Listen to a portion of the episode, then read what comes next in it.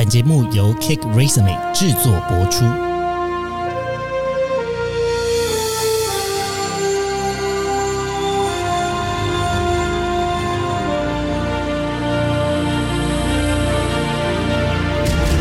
欢迎来到职涯探险，我们将固定在每周分享职场与人生的真实现场，图鉴各种职场生活丛林中的经验故事。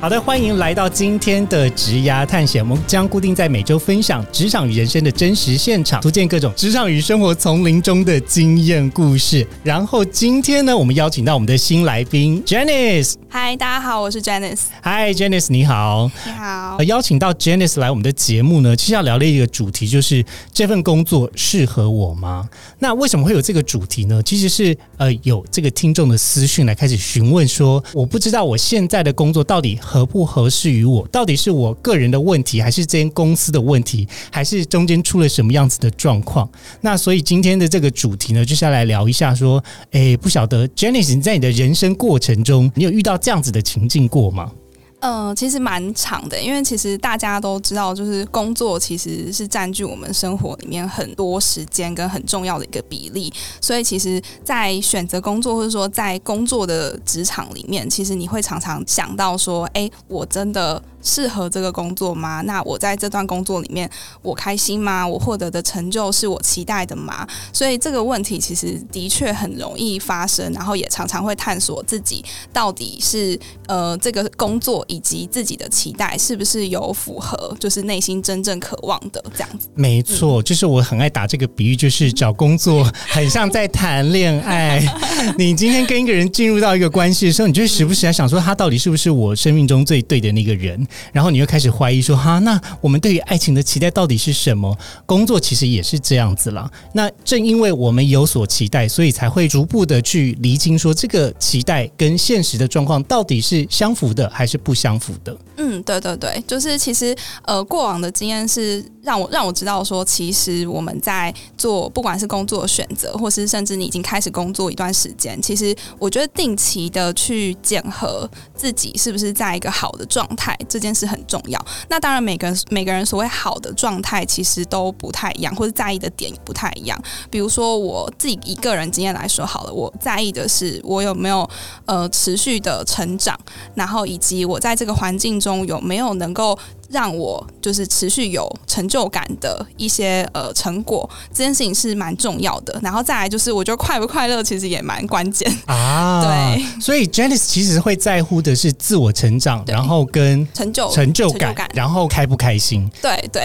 嗯，好明确哦。还蛮明确的。那我想问的是，你大概多久会做一次这样子的评估？因为你刚才讲说，大你会定期的去检视一下自己在这三点的状态是怎么样吗？嗯，对，就是我觉得当今天出事的时候，其实你会很明显感受到啊不对劲了。就我觉得他就像你的比喻一样，就是在关系里面，你突然发现哎，好像哪里怪怪的。有哪里怪怪的？We need a talk 的时候，没错，没错，我觉得他的那个征兆会非常非常的鲜明。就是当你今天觉得不对劲，你甚至冒出一丝念头，我是不是要停下来，先思考看看自己的职涯选择，然后或者是有没有考虑去探索其他的呃机会，或者是呃开始感到甚至不舒服。那个不舒服包含就是对于工作上的不满意，或是对于自己个人呃期待上不满意，或者是那个不舒服可能是真的已经影响到你的身心灵的这种不舒服。那它或许就是一个很值得停下来去检核，或者去思考到底这个工作适不适合自己的一个时间点。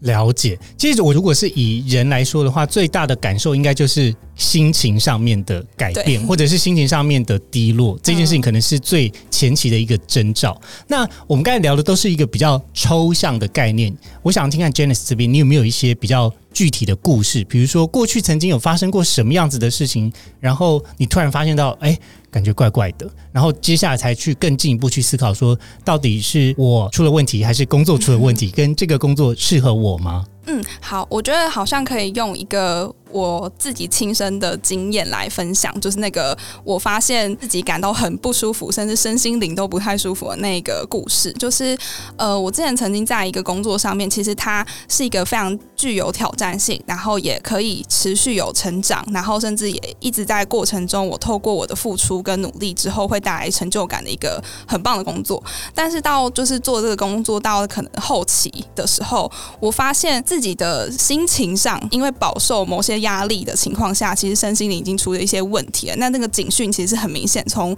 我常常呃感冒生病啊，然后到就是甚至是心态上并不是那么的健康的时候，我就发现说，其实我根本不该一直只看着我要继续呃达成某些成就这件事情而已，而是思考说自己到底真的是不是该呃先停下来，然后评估是不是适合继续这么的 burn out 去做一份工作，因为。如果说，我觉得健康还是最重要啦。就是如果说你今天最基本的健康就是都没有没有办法是一个呃很正常状况，你牺牲健康去换取那个所谓工作上的成就，那最终到头过来其实是呃会后悔的。我所以我当时就发现说，呃，这个状况下其实应该要先回过头来，最根本的、最基础应该是你要先健康，然后再。然后要快乐，然后在这里面可以获得呃成就，然后自我成长跟满足这样子。所以我觉得这个过程中，其实也是让我很深刻学习到说，哦，原来不能只是追求一些表面上想要获得的一些工作上的成就，而忽略了一些最基本的身体健康这样的事情。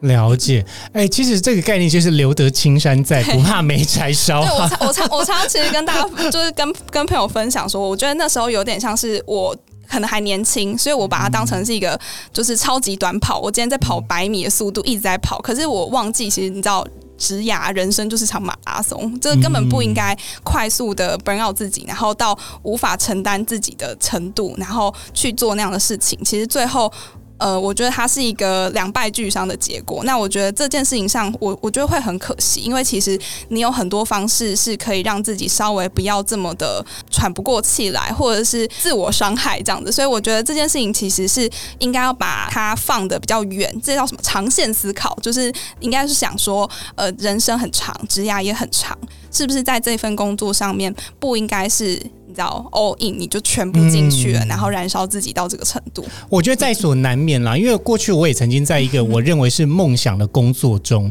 然后你特别觉得它是一个你理想跟梦想的位置之上的时候，你就更应该好好把握住这个机会。这毕竟是我们从小到大学习到的一个。比较像是对工作啊，或者是对自己人生负责的一种态度嘛，所以难免站站在这个位置上的时候，你的得失心就会变得更重，然后你很希望在上面有一个好的表现。不过回到刚刚这个迹象来说，我的迹象是一个蛮有趣的事情，就是我一周喝真奶的频率变多了，好鲜明、很具体耶，很量化的。对，就变成我的同事到后来就会讲说：“哎，亨利，你现在你今天心情不好。”我说。哎，你怎么知道？他说你又买了真奶，而且你今天喝了两杯。我说哦，对我今天真的是有一点烦，所以真奶一个礼拜喝几杯，已经就是与我的焦虑指数正相关。哦，真的很具体。我突然想到我的经验是，哎，我那时候好像是因为就我体重暴增，就是暴增了大概五六公斤，在短短的一年内哦。那你有特别喜欢吃什么疗愈的食物吗？我疗愈我。手摇杯，因为我就是一个手摇杯成瘾者，我就是我也是，我说我可以理解你真奶的部分，因为我是一天一杯，然后有时候要两杯，真的没有办法耶。当下的你就是需要一些疗愈的东西，譬如说好喝的东西，没错。而且我那时候是身体极不健康，就是三餐没有正常饮食，然后因为压力太大，所以其实也睡不太好。然后当时甚至我最严重的一个时期是我长了那个胚爪，我不知道你知道，就是带状，对对，皮蛇带状疱疹，对，就是那个老人家说你长。什么绕成一圈会挂掉？对对，大家长辈都在讲一样的故事。没错，我就是那个时候压力大到，就是长了那个东西之后，我甚至还没有空去看医生哦。我就是大概撑了一周多，然后我一直以为自己是皮肤过敏很痒，然后就我撑了一周多之后去看医生，然后医生皮肤科医生看到我的症状之后，他吓一跳，他说。妹妹啊啊，你这个怎么拖到现在才来看？这个你不会很痛吗？这个痛通通常人家一讲了一两天就受不了了，结果我是已经没空看医生，到拖到最后那个你知道开始结痂了，天哪！然后他才跟我说，哎，他可以帮我开一些消炎药，但是呃，整体来说就是你的免疫系统出问题，然后它会持续性的发生。如果你再不注意你的身体健康的话，那我那时候就是一个蛮大的警讯，是我才意识到原来。年轻的身体是会出事的。原来，原对，原来我以为我很年轻，但殊不知那个带状性疱疹的皮蛇这个东西，根本就是好发在中高年龄层，可能五六十四五十岁的年龄层上面才会有的一个症 症状。然后那个医生也很惊讶，他说他从来没有看过这么年轻的人长了这么严重的就是带状性疱疹的这个症状。天哪！所以我当时就意识到说，哇，身体健康还是最重要的。就是即便你对这件事情再怎么样有热情，然后有热忱，但是还是会需要思考到底呃你投注的。这个东西是不是可能会让你消耗殆尽？嗯对啊，这当时很深刻的教训。了解，哎，那这个压力的状态啊，你自己回去看的话，它大概持续了多久？我觉得比较。呃，如果说以这样来看的话，我觉得大概持续了一年左右。哦，那个等于是最后一年其实都蛮痛苦的，然后最痛苦的可能有最后的三个月左右吧，就是那个压力大到就是我每天都很焦虑，然后对于工作或是对于就是呃接下来的未来，就这份工作的就是未来，会觉得说，哎，好像。呃，我每天都因为这样子精神压力大到睡不着，这样子。嗯嗯嗯，哇，这个让我想到我在在跟这个 Good Night 还有 Sun On Global 的这个 CEO Andy 聊天的时候，他说现在聊天的话题就说，哎，最近有没有认识什么咨商师？对啊，好像大家工作赚的钱都拿去咨商，好像在新创圈的大家压力也是蛮大，而且半夜都睡不着睡不着。对，好了，那呃，回到压力这件事情上，我过去。去呢，其实也曾经有经历过差不多，哦，我的其实大概是一年半左右，嗯，然后呃，因为我当时的工时是非常长，我可能一天花十二到十四个小时都在工作，我这也是，嗯，对，然后就是你一起床就开始回讯息、回 email。回 Slack 就是各式各样的东西，就是要等着你开始去把球丢出去，然后早上丢出去之后，中午要再丢一轮，然后晚上再丢一轮，然后还要再去就是监控一些团队的表现啊，绩效有没有达到啊，然后你要再去呃做很多 research 啊，然后要定定一个大方向啊，有的没有的事情真的是非常的烦人，真的很辛苦，完全可以想象。对，好，那呃这个工作的部分的话。你是怎么样子让自己度过这个低潮？因为刚刚我们是有聊说，这个压力期其实也蛮长的。嗯，除了我们每一天喝一杯摇饮之外，还有没有其他除了食疗法以外，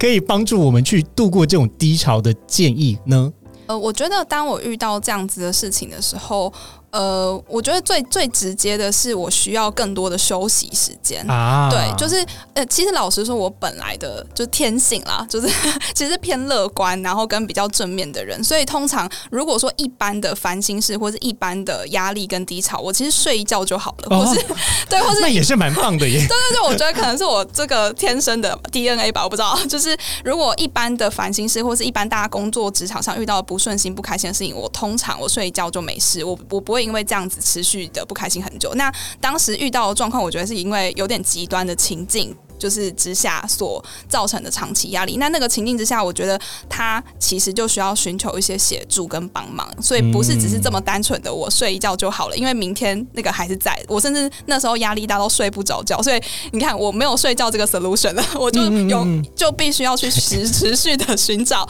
一些解法，所以我当时的确就是我有找一些智商的管道，然后当然同时其实也会跟呃同才啊朋友或者是一些 mentor 聊聊这样子，所以当时。我觉得在自我探索的过程中，我也其实学到蛮多。就是这过程中，我不止自己。呃，往内心深处去找答案。那我同时也听了蛮多呃身边的朋友啊，还有亦师亦友的这些 mentor 的想法，然后帮助我去理清我真正要的是什么。因为我觉得当时有一些可能年轻比较热血的一些执着吧，会一直觉得放不下手、放不下心，或是你有一个执念是，我我都已经为这件事情我的青春投入了三三四年，我真的没有办法。这是一个沉没成本效应哎，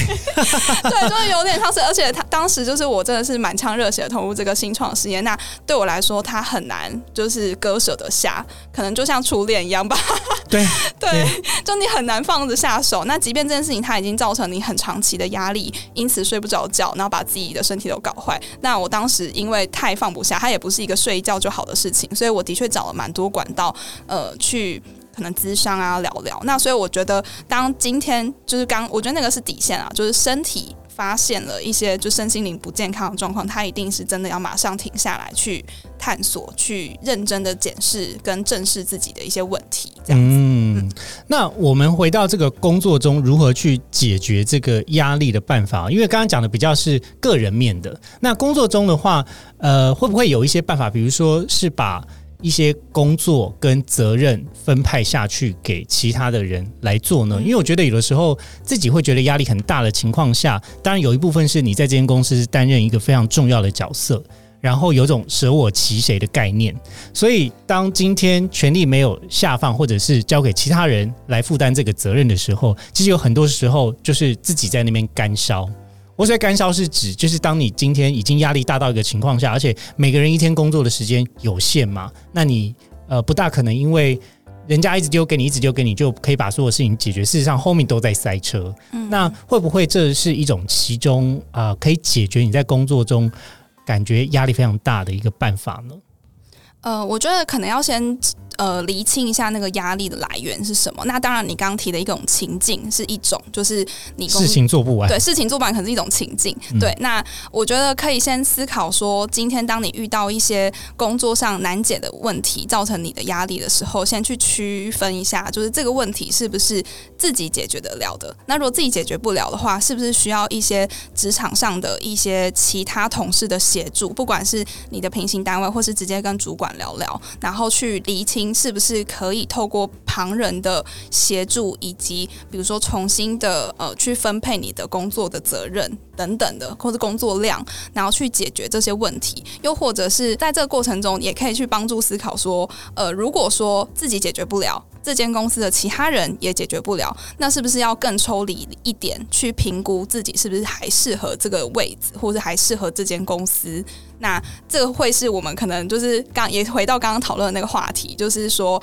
到底怎么样评量自己是不是适合这份工作的一个思考点。所以我觉得可以先从内部，就是当自己还在这个位置跟这个间公司的时候，去思考看看，就是呃有没有其他可能的解决做法。那因为我刚刚举的例子是因为有点极端了，所以我当时的确是有点求助无门，所以呃透过咨询跟外部的管道找到的解决的做法，其实也是的确我拖了就是。是一段时间之后，我的确也是离开了那个位置，所以我觉得，呃，回过头来去想说，当今天刚我们讲的嘛，发现觉得自己不对劲，哪里怪怪的的时候，第一件事情是先检视在内部有没有办法寻求到一些解决的呃方法。那找到解决方法之后，其实我觉得就不会那么困难了。我觉得这个问题其实是可以，呃。分享一个我之前的团队 member 的故事，就是我印象很深刻的是，他当时 on board 不到三周，好像两周的时候，他就有一天突然跟我讲说：“哎，Janice，不好意思，我其实想了一下，我觉得我想离职了。”我说：“啊，你你你才你才刚来，我说你其实还没有很了解，就你还甚至还没有开始做很大量的执行的工作，怎么会那么突然的想离职这样子？”那当时他跟我分享是说，哦，他觉得遇到一些困难，那这个困难其实是他当初来这个工作岗位之前没有想过会遇到的事情。那我就请他具体的跟我分享是到底什么事情。那他一讲完之后，我发现，哎，其实这个事情根本可以很简单的解决，就可以迎刃而解。但是他因为个人他没有，他把他把这件事情想太严重了，然后也没有及时的让我知道他这个专案里面出的困境是什么，所以其实他就立刻觉得他要放弃。所以就想离开。那我跟他聊完之后，就是其实哦，他才他也才明白，原来他可以先求助于公司内部的同事或者是主管，然后我们可以提具体的提供他一些帮助。那他其实就可以迎刃而解，化解那个专案里面的困难点。所以他自然而然，他听完之后，他就松一口气，他就老实跟我说：“好啦，其实我 我我我也很喜欢这间公司，我也很喜欢你们，我真的很想继续做。只是我突然来个告白耶，因为我当时还很很。”惊讶说：“其实我们都对你很好，然后我为什么会有这种萌发这种念头？然后我才意识到说啊，原来他其实是因为比较害羞，然后个性也比较内敛一点。他觉得自己解决不。”不了，然后又不好意思求助别人，所以他就马上就是想到一个很极端的，就是他想放弃，然后就就要提离职这样。然后我就有跟他分享说，其实以后在呃判断一个工作适不适合自己，然后在思考要不要离职之前，可以先评估一下你现在遇到的这个难题是不是其实有人可以对有解法，是有人可以协助你的。你不要独立到就是啊，我自己解解决不了，我就你知道完全放弃这样，嗯然后就很极端的马上要提离职。我觉得可以先跟旁边的比如说同事啊、主管或老板讨论看看有没有办法帮助到解决这个问题。那解决了，自然而然就不会再觉得很痛苦，或是不会很极端的马上去判定说这个工作就不适合我这样子。没错，我觉得在工作中或者是所有的沟通中呢，把球丢出去是一个非常非常重要的点。呃，可能我觉得，我觉得以前我们在受教育的过程会觉得说啊，在工作中的话要养成一个独立自主的习惯跟状态，所以当今天发生问题的时候，好像我要去求助于其他人是一种示弱的表现，或者是好像我的能力没有那么好，或者有的时候有些人是因为自尊心的关啊，系，不好意思。问，对，那呃，可是把球丢出去，为什么在工作中特别重要呢？原因是今天你会发生这个问题，不代表呃只有你会发生，很有可能是其他同样职能的这个位置，他也有可能会。一起遇到这样子的问题，那这个问题就不是只有你的问题，事实上它有的时候是一种组织架构的问题，或者甚至是呃一个公司的盲点所在。所以发现问题，其实我觉得都是一件好事。只要你在工作中你发现问题，那就表示你接下来有一个很明确的东西要去解决、要去处理，总比没有发现问题在那边瞎忙，不知道忙什么，然后到头来发现说：“哎呀，时间浪费了好多啊！”就是。抓漏抓超久都没有抓到那个点在哪，其实我觉得发现问题是一件值得开心的事。对啊，对啊，所以那时候我其实也发现说，哎、其实原来有些人的个性他是会呃，可能不好意思麻烦别人，或者是他比较独立习惯了，他就觉得这个如果自己解决不了，他就想就是放弃。那我觉得这件事其实是可惜的，所以我其实常常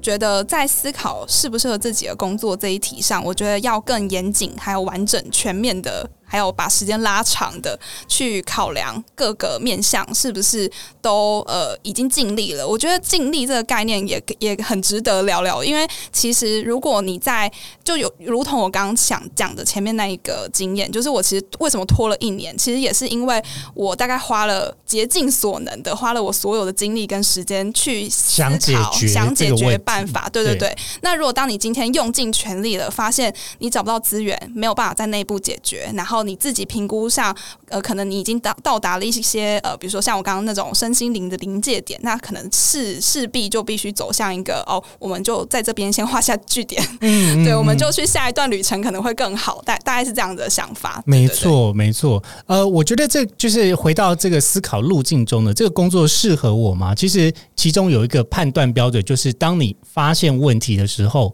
然后这个问题经过客观的检验、跟时间的验证，然后跟多方的讨论之后，发现它没有办法解决，对那或许这一个呃这个工作可能就可以考虑跟他离开了。对对对对，因为他今天有一个既有存在而且没有办法被解决的问题，而且你已经呃竭尽所能，已经尽人事了，但是最后只能听天命的情况下，那呃是不是可以考虑其他的工作？这是第一个判断的标准。对对。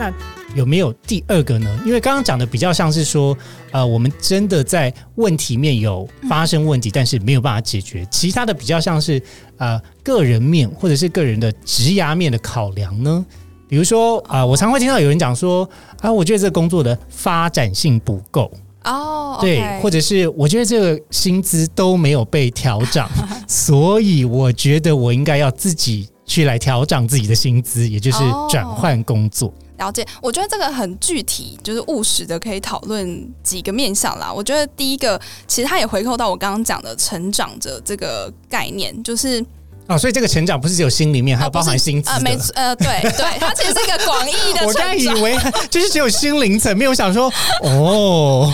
觉得你是一个很在乎心灵层面的那人。个成长当然是很广义的成长啊，包含是你能力的成长啊，嗯然后经验的成长啊，薪资的成长，其实都包含在里面。啊我觉得这个成长，它其实是可以呼应到，就是呃，我其实蛮有蛮喜欢一本书，我不知道 Henry 你有没有看过，它叫做呃 Mindset，然后它的中文叫做什么？心态致富。啊，心态致富。对，它是一个心理学的美国心理学家写的。然后他其实在讨论的就是说，当你今天有一个呃 growth mindset 的时候，你会自然而然在人生中的各种探索都会比较趋近一个呃可能成功的，就世世世俗里面的成功的那个结果。所以说，我觉得在呃职涯的探索或者工作的探索上面，我其实也蛮。就是这样子的心情在，呃心态在判定一个工作它是不是适合自己。因为，呃，如果说你保持一个，因为他书里面有提到另外一个跟呃 growth mindset 相反的是一个 fixed mindset，就是固定思维。就是如果你只保呃保持一个固定心态的话，其实你很容易就是会停住，或是抗拒，改变，抗拒改变。那我觉得这件事上是很可惜的。所以如果说呃，在各种各方面的成长，我刚刚那个成长真的是很广义的啦，就是广义上的，就是为呃，因为自己持续的进步，你在能力上、经验上，还有心态上的各方面的心智上也更成熟，所以你自然而然也会期待你在。具体的，比如说薪资上面，或者是 title，有人可能希希望有 title 上面的成长，那这都都是我觉得是伴随一起的。所以我个人的方式比较是，呃，overall 来看整整体的成长，然后当然你有成长，它自然而然，我觉得呃，不管是薪资或者 title，这是随之。就是伴随而来的，我不会刻意的是说哦，我薪水一定要多少，我才要做这份工作。我其实看的比较是它，像你刚刚讲的，就是它的发展性，然后它能够成长的空间是多大。那有成长空间，其实一般正常的职场跟公司跟或者是正常的职位，你就会伴随着薪薪资上面的成长。对啊，嗯，没错。呃，这个我回到一个我对于工作的一个想法，其实我觉得一个理想的职位呢，它可能不是百分之百都是你会做的事情，嗯它可能要有一些变因在其中。比如说，可能对我来讲，我会觉得我可以接受大概是五十五十。五十的东西，百分之五十东西是我十拿九稳，我已经会的，但百分之五十是我蛮想尝试，或者是呃，这个是一个很好的机会，然后我以前没有做过的，可能有一点冒险，因为因为我我我还是我觉得我还算是偏保守的人，我不会百分之百就是去试一个完全不会的东西，基本上还是背上我过去已经有做过类似的经验，但是可以背上这样的经验去尝试这个位置。其实我觉得五十五十算高的、因为其实我蛮认同就 Henry 你讲这个概念，因为其实我以前在跟就是 member 在定期的 one one 的时候，都会问他们一题必问的题目，就是说我会问问说你现在的工作的任务里面大概有多少比例、多少 percentage 是你不太熟悉，或者是呃你觉得比较有挑战性的工作，或者是你才可以从从里面学到一些新的知识或新的专业技能的这种工作比例有多少？那大家都怎么回答？我必须说，我觉得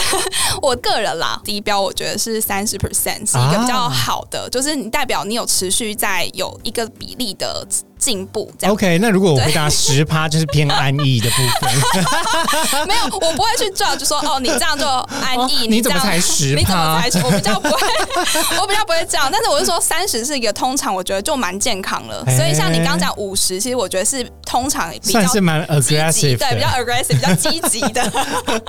所以我觉得十趴也不会怎么样，但是我通常会询问的是，如果今天他这个工作的角色，或者是你在一间成长型的公司，那如果说你要像是呃，可能你完全没有要进步，一个以一个公务人员的思维在工作这这间公司的话，我觉得我就我就会觉得偏不适合啦。对，就是因为我觉得呃，可能是我过去待的环境跟工作的呃，还有公司的形态上都是属于成长型的公司，所以我会用这个问题去问 member，并不是说我要去 judge 他是怎么样的一个人，而是我想了解他目前的工作内容里面的分配是如何。那他会不会觉得这个数字是过高或过低？他能够承受的程度是如何？那我有没有需要再多安排一些比较有挑战性、可以帮助他成长的一些任务，也分派给他这样子？没错，我觉得这也是身为一个主管蛮重要，而且是蛮有艺术的一件事情。对对对，就是如何带你的成员是也是不断的成长跟学习新的资讯的，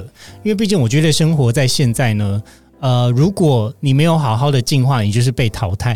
其实已经，我觉得已经很难说有一个工作可以就是从头到尾就只做同一个工作。像可能我爸妈那个年代，就是做一份工作直接做到退休。事实上，有很多你现在觉得哦大有前景的职位，可是搞不好过个十年一个大转换，你谁也没想到，呃，可能就像疫情一样突然来了，这个位置就掰了，然后可能就有一个新的位置出现。事实上，我觉得。现代人要工作其实蛮辛苦的，对啊，就要持续追求进步啊，然后在这个求新求变世界，就是争到自己的一个一片天。那专业技能很重要，然后像刚刚提到大家都会在意的职涯的成长或是发展的前景也很重要。所以为什么我每次都会想跟就是我的团队。聊这一题，我觉得关键点是在于，呃，大家都会在意自己的职涯上的成长，还有发展性，还有甚至是像具体一点来说，就是薪资上面的成长。所以，我觉得这个是一个呃，帮助团队去正视自己的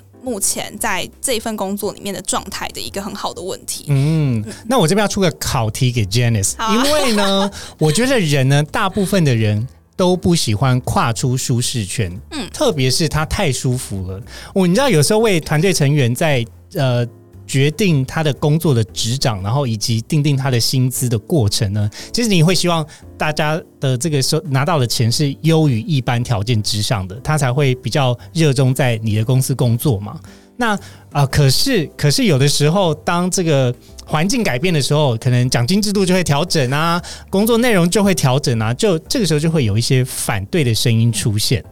那或者是啊，有些人会觉得说啊，那可是我以前就是可以抽三十趴，我现在就只能抽二十趴，那你这样是不是在变相减薪？就是你有没有遇过这样子的情况？好像没有，没有这么具体的遇到过，但是的确是呃，你刚刚前面那个问题，的确是有人他是不想要。离开他自己舒适圈的这个我遇到过，嗯然后呃，老实说。我我本身因为刚像刚刚分享的嘛，我是一个比较有成长心态的人。老实说，我第一次遇到的时候，我会很困惑，就是困惑他怎么会有这样子的人吗？对，困惑他内心世界。但是我其实听他分享完之后，我某个内心的小角落好像也可以理解他为什么会这样子。因为我觉得人都是有惰性的，人都是会有一个自己内心最舒适的那一片天地，是可能呃他不想要跨出去的。那只是因为我。在现在这个状态下，我对工工作跟职涯的重视程度是很高的，所以我把重心放在这里。我期待我一直成长，所以你也会有很多的热情在尝试新事物。没错，可是不见得每个人都有这么高度的热情在看待工作上。没错，所以相相比之下，他可能就没有那么 aggressive。对，因为我跟这位就是伙伴聊的过程中，我发现啊，原来是因为他的人生重心在他的家庭上面，他已经呃结婚，然后他刚有小孩，那他小孩年。年纪还很小，那我可以理解的是，哦，原来是因为他有这些呃，就是家庭的重担。那他也不是说他不愿意，也不是不想。我觉得他有时候是在一个不得已的情境下，又或者是他觉得工作这个这一件事情，在他的人生里面的比重，并不是要一个无限。是无限上纲的一个成长的一一条路，所以他可能会当做就是一个啊，我今天就是养家糊口，我就是要呃，在我的岗位里面做好我该做的本分。那的确，他没有对不起公司，他也没有做错任何事情。那公司就是用呃呃用他的专业去换取他的应得的薪水。那我好像一直去 push 他，你怎么没有 growth mindset？你怎么不继续成长？好像也蛮过分的。所以其实我的的确有跟同事聊过，说，哎，好像呃在某些岗位上的确他已经做到他该做的事情。那至于有没有要继续继续成长的这件事情，其实就很看个人他在职业上的选择。所以像我跟 member one one 聊的那个。问题就是，我其实也会对标到他个人的期待，因为有些人是期待一直在薪资上，或者是他的职涯上的能力是有所成长，那我就会把这个视为一个关键的问题。那我可以协助团队去一起达成他们个人在职涯上想要达成的目标。那如果有些人是不想的，他就是呃，他做好他该做的工作，那我觉得我也不会去批评他说你怎么就是这么不知长进啊什么的，因为他其实在他应该。就是完成的工作任务里面，他也是做的又好又专业。刚刚那个 Janice 所讲的这个概念呢，其实有一点让我想到，最近不是在社群上面很红的，就是在聊说关于安静离职这件事情吗？那呃，到底我今天达成了公司的目标，或者是我用一种没有那么积极的态度来面对工作，是不是一个好的心态，或者是？呃，它会不会是成为一种我开始在思考这个工作合不合适我的一种对策呢？我觉得，呃，关于安静离职的讨论啊，我觉得先正视自己的心态蛮重要的。就是那个关键点是你有这样子的行为，因为他是在讨论一个最近很常发生的一个现象嘛。那我觉得那个出发点是先思考自己到底有没有离职。就是如果说你在这个地方，其实你。根本就想离开了，你不喜欢这个环境，你也探索过自己的期待了，那我觉得。我以我个人的观点啦，我个人会选择，那我就是赶快去找下一个我觉得呃比较舒适，或者我符合我个人在职涯期待的一个环境。对呀，如果你都已经发现他是渣男了，你为什么要一起跟渣男在一起呢？对，就是我我我觉得这是蛮关键的。然后还有，我觉得也取决于这个心态，呃，应该说这个现象，你可以持续多久？很难相信说有人可以这样子的心态维持在做一份工作做很长的时间。对我如果说我好像会受不了，我不知道 Henry 怎么想。我觉得这跟年纪还有跟薪资可能也有关系哦。对，因为其实当年纪越大，然后当他的薪资很高的情况下，其实你会你会相对剥夺感比较重，就是我要跳到另外一个地方，我损失的好像比较多。哦，那个转换成本嘛。对，然后你你也会开始考量说，那我这个年纪转职还 O 不 OK 啊？其实我我必须得说，就是。过了三十，过了三十五岁之后呢，开始有一点年纪上面的压力。但当然，我自己没有那么 care，我比较 care 的是别人对我的眼光跟观点。我不确定这间公司在年纪上面会不会我被贴标签哦，会有这个 concern 哦。嗯，我觉得以我过去工作的产业来说，可能有一些会在意哦。哦，所以这件事情它可能就会导致有些人的考量变得很多，现实上考量变多，所以他可能会有安静离职的这个现象。我我倒觉得那个比较不像是安静离职，他就是躺平而已，躺平，躺平而已，就是这也没有安静离职。因为我觉得安静离职，它某种层面上还是有种无声的抗议。哦，哎，它具体的定义可以再就是确认一下，它到底什么意思吗？其实我因为我会觉得，呃，现代人比较多人是在乎生活与工作平衡的情况下嘛。那以前的以前比较，我觉得可能爸妈那个年代就会一直很 push 说，你就是要求表现啊，你今天就是要加班把事情做好啊。可是如果我们回到一个本质面来考量，今天这个工作的分量就不是一个人可以完成的分量的情况下，那你加班。然后有些公司还没有给你加班费，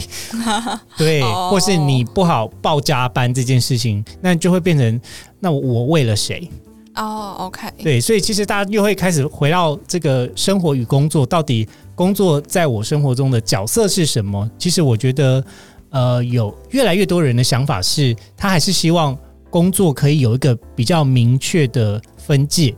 那它也是一个合理的讨论，而不是只有偏向单方面的一种解读或者是定义。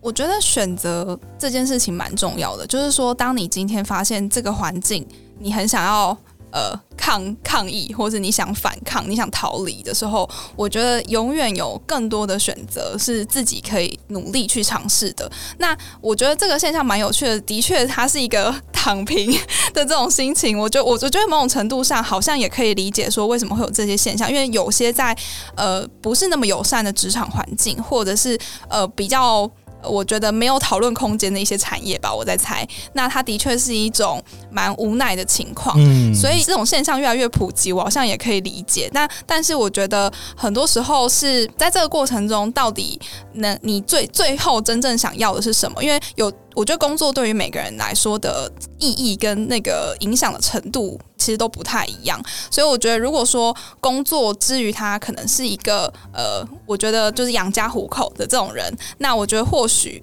呃这样子情况发生，比如说我同事如果他是这样的心态，我可能也不会不不太会去 judge 他，我会可以某种程度也其实在于他的人生的那个比较完整的面向理解之后，我觉得也可以理解，不会说呃他这样子好像就不追求成长啊，然后或者是他就是有一种呃叫什么站着茅坑不拉屎。就是我也不会因为这样子 judge 他，他其实躺平在茅坑上了。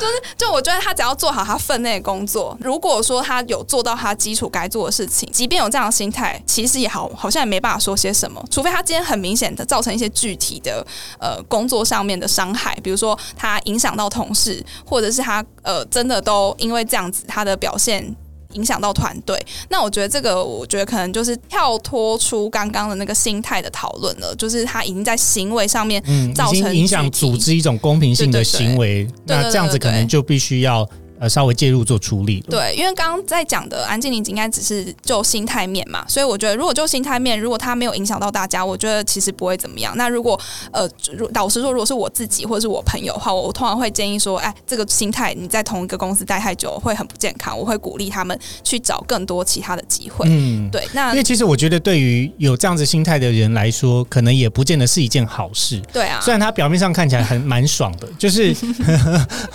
好像你看起来就是是你在。反抗某一些东西，你看起来就是蛮反叛，然后你觉得爽爽的。可是呢，其实我会觉得，嗯，这也是回回到这个今天这个主题扣连回来。有的时候我们会思考这工作合适或不合适，就是因为我们已经在同一件事情上面重复反映过很多次，但是并没有得到一个很好的解决办法的时候，这时候也会选择安静。嗯，就就同样一件事情，你都已经建议过，呃，比如说是这个窗口，或是这个位置，或甚至是跟老板建议过，说我觉得这件事情应该怎么样做比较好。但是同样的情况一而再再而三的发生，所以当你已经试着发表过，但是最后意见没有被采纳的情况下，最后人大多数就会选择闷不吭声不讲话。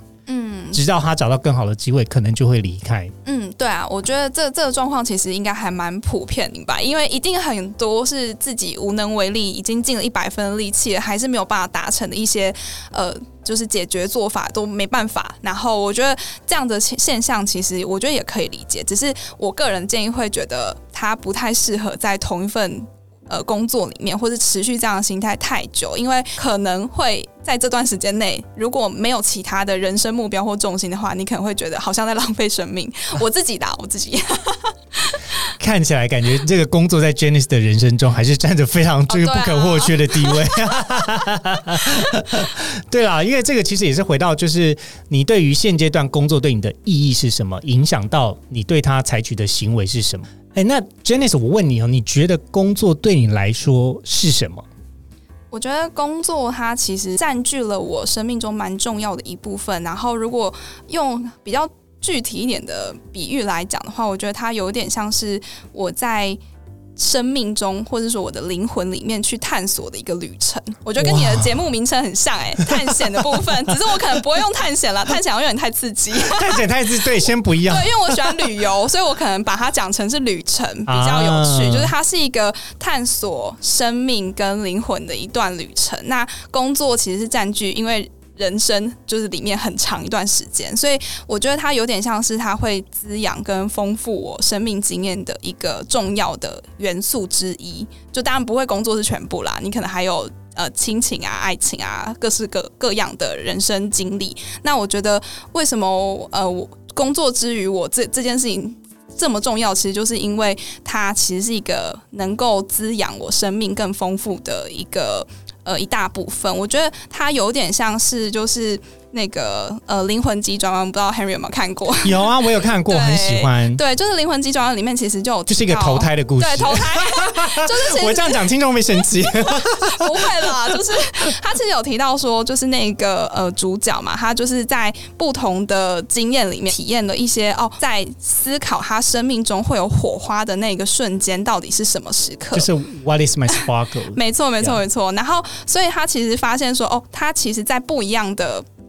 呃身躯里面，他去体验一些生命里面会让他感觉到有火花的那个瞬间、那个时刻，我觉得都会是能够丰富生命这段旅程的一个很重要的元素。那里面其实他有遇到一个，就是我记得应该是一个理发师吧，他有问到他说：“哎，你是不是本来梦想的工作就是这个工作？”那我觉得他有趣，很很回答很有趣。他回答是说：“哎，其实他本来不是，是想要成为医生之类的。”然后他就有提到说：“但是呢，他在他的人生探索的过程中，然后他发现了其实有不一样的可能性。那他在这个过程中，他也能够去很好的 enjoy 他的这个呃生命的体验跟转折。那我觉得工作之余，我就有点像这样，它丰富了我在生命中各式各样的体验，然后让我有机会去挖掘。”每一件事、万事万物的根本，然后有机会去思考，就是呃，在人生中一些有趣的议题，然后也可以遇到一些不一样的人，然后去丰富。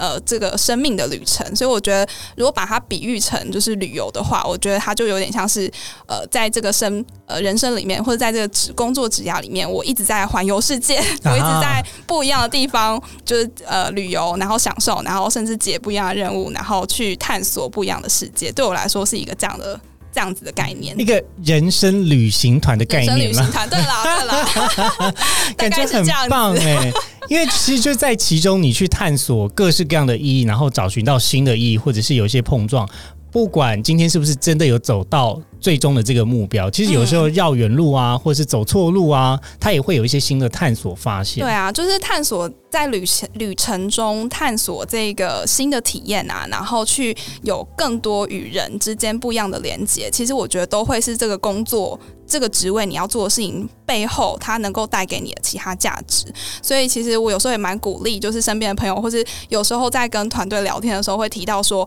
哎，很多人可能把工作就当成是啊，我要领薪水养做，当然这很重要，他可能要支付你的生活的根基。但是能不能够有其他的价值，或许可以换一个思维，换个角度去想想看，工作它更多的意义能够带给你，或是丰富你生命的可能有哪些元素？那对我而言，就是我。能能够借由工作去探索更多的生命经验，然后去理解万事万物背后的一些呃本质，然后也有机会去建立更多人与人之间的那个就是关系。我觉得对我来说都是很有趣的。嗯，没错，这就是像呃我在跟科技甲的 Joe 在讨论说，到底工作的意义是什么？其实大概就有聊到说。工作有的时候呢，就是大家也都好像把它想的很辛苦，但是它是一种必要之恶，也是必要之善了。对呀，你有它有它的时候，你的生活有的时候也是会有一些新的刺激。不是所有的工作，哎呦，都是听起来感觉好烦哦，好累哦。工作也会有开心的一面了。我们要平心而论来讨论工作的本质是什么，它可以带给你的感觉，或者是感受，或者是成长有什么。这样子你会比较能够理解工作对你的意义是什么？对啊，把它当做环游世界，是不是有趣多了？对呀，人生旅行团，好，我们现在开团喽。呃，最后呢，我有一些问题想要问哦，就是你要怎么样去评估说我合适或不合适这个工作呢？Janice，你有什么想法吗？合适或不合适哦？对啊，比如说，呃，我们用一个比较直观的问题好了，你喜欢你现在的工作吗？那你你会遇到这样子的问题的时候，你会怎么回答？或者是别人问你说：“哎，我这个人是合适做这个职位的人吗？”因为有的时候是大家在找工作的过程中，我的技能、我的人格特质是不是可以 fit in 这个 position，在这个职位之上？你会呃怎么样去做思考的？呃，如果从呃，个人的观点去评估自己合不合适的话，我觉得最基本的，大家应该就很务实的讲的话，就是你那个 J D 你到底有没有符合嘛？他列了十项，你到底符合几项？对啊，对啊，因为如果说你基本能力或者专专业能力上其实都很吃力的话，我觉得会很辛苦。所以我觉得最基本的就是，当今天一份工作，你是不是可以在基本的呃专业的技能上有一些呃基础了，然后。基本能力还有能够发挥的空间上，就是你也有一些成长性。然后，然后再来就是呃，评估到底在这个过程中，像我刚刚前面呃讲的，就是能能不能够带来一些成就，然后以及在做这件事情本身到底快不快乐这样子。嗯，我的部分的话，我会建议大家可以做一个小游戏，就是把你所有的思绪把它写下来。你把它把你的思路写成一张图，或者写成一个路径，然后你就随着在整理这个路径的过程呢，其实你会慢慢的去厘清，到底你在工作中的成就感或是成长性，然后还有开不开心。它占了多少的百分比？而你觉得开心的东西是什么？你觉得有挑战性的事情是什么？你觉得会带给你成长的东西是什么？把它一一的列下来。那当你遇到有这样子的困惑的时候，我们做一个这样子的整理，然后回顾，然后并且带着这样子的问题去询问你职场中的，不管是你的呃这个主管，或者是同事，或者是你觉得职场中你觉得非常仰望的对象，请问他。这样子的问题，你觉得这样子？呃，我这么想，你觉得看起来怎么样？可以有一些讨论，那或许在从中就可以得到一些新的解答。好的，那我们今天的职涯探险差不多就先到这里喽。那如果喜欢我们的节目呢，别忘记要追踪我们的 Instagram，那是小老鼠 at cake resume 的 life。那欢迎大家可以私讯投稿你在职场或是职涯中遇到的任何故事困扰。好，那我们就要先跟大家说拜拜喽，拜拜，拜拜。今天的职涯探险就先到这喽，希望你喜欢本集的节目内容。别忘了，请记得在 Apple Podcast、Spotify 给予我们五星的好评，并追踪我们的 Instagram 小老鼠 at cake resume 的 life，c a k e r e s u m e 点 l i f e，分享给你周遭的好朋友。我们下次见喽。